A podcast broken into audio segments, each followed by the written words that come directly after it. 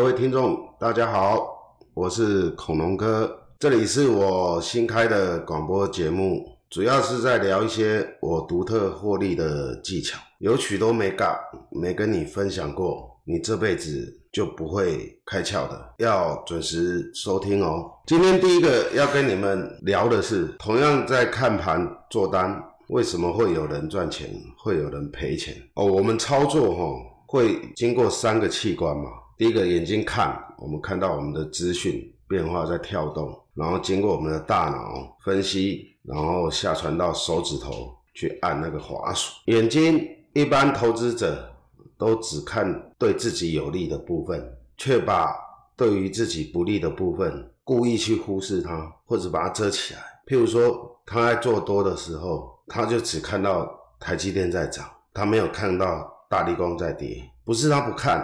而是他故意不去看它，这一部分跟赢家是有很大的差距。赢家呢，他会去观察，盯着对他不利的东西、不利的因素，主要是看它持续在扩大呢，还是在缩小。对于自己有利的部分，他只是瞄一下而已。这就是先知先觉跟后知后觉的差异性。人都是这样子嘛，往往都会去看美丽的东西，譬如两个女孩子走过来。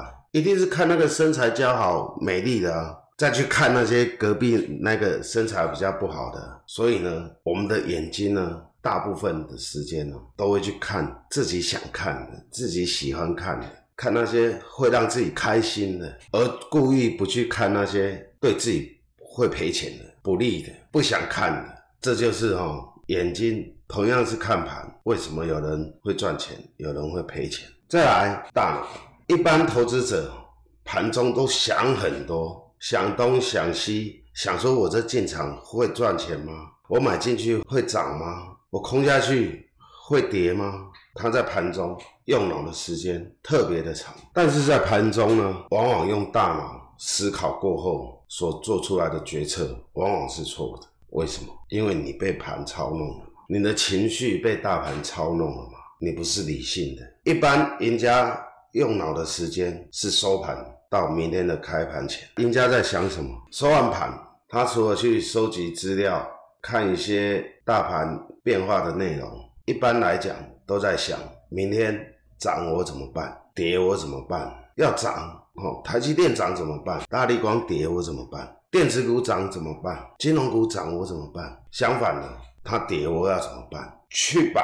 明天的盘去想个千变万化，而不是在盘中才来用脑在那里想，那当然就晚一步了嘛。那晚一步了，你又不是理性的思考，那你做单怎么会赚钱？按滑鼠的那根手指头，这指的是下单的勇气观念。往往投资人哦都在想一件事，就是我如何买在最低，我卖在最高。天底下有天天发生这种事情的吗？你单子下进去。不穿价能成交吗？但是那个手指头，它就是按不下去。看那个五档在跳的时候，哇，都是一直往下挂。等反转上去的时候，才在那里追，往往都不可能买在最低点，卖在最高点。而我呢，却是在乎我现在进场这个部位，我到底是要还是不要？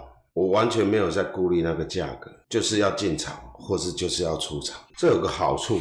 就是往往我不会做出那种后悔的事情。行情跑掉了，你在追高或杀低，长期下来，无形之中你少赚很多钱。除了上述几点外，还有差异的地方，就是在经验与心里面。同样的盘，同样的点位，同个时间，为什么会有人要买，有人要卖？这个下回我们来探讨。别只看指数做期货，要看内容。你有没有想过，往往？行情来的时候，你有把握的时候，可是你没有部位，就是因为你想买在最低点，卖在最高点。但这个行情你有把握，你不要去计较那个点位。我们要的是看对做对那一段行情。至于赚多赚少没关系，长期下来，我们把该赚的钱放进来口袋，这才是最重要，而不是老是在那边叹气说啊，好可惜，早知道，早知道。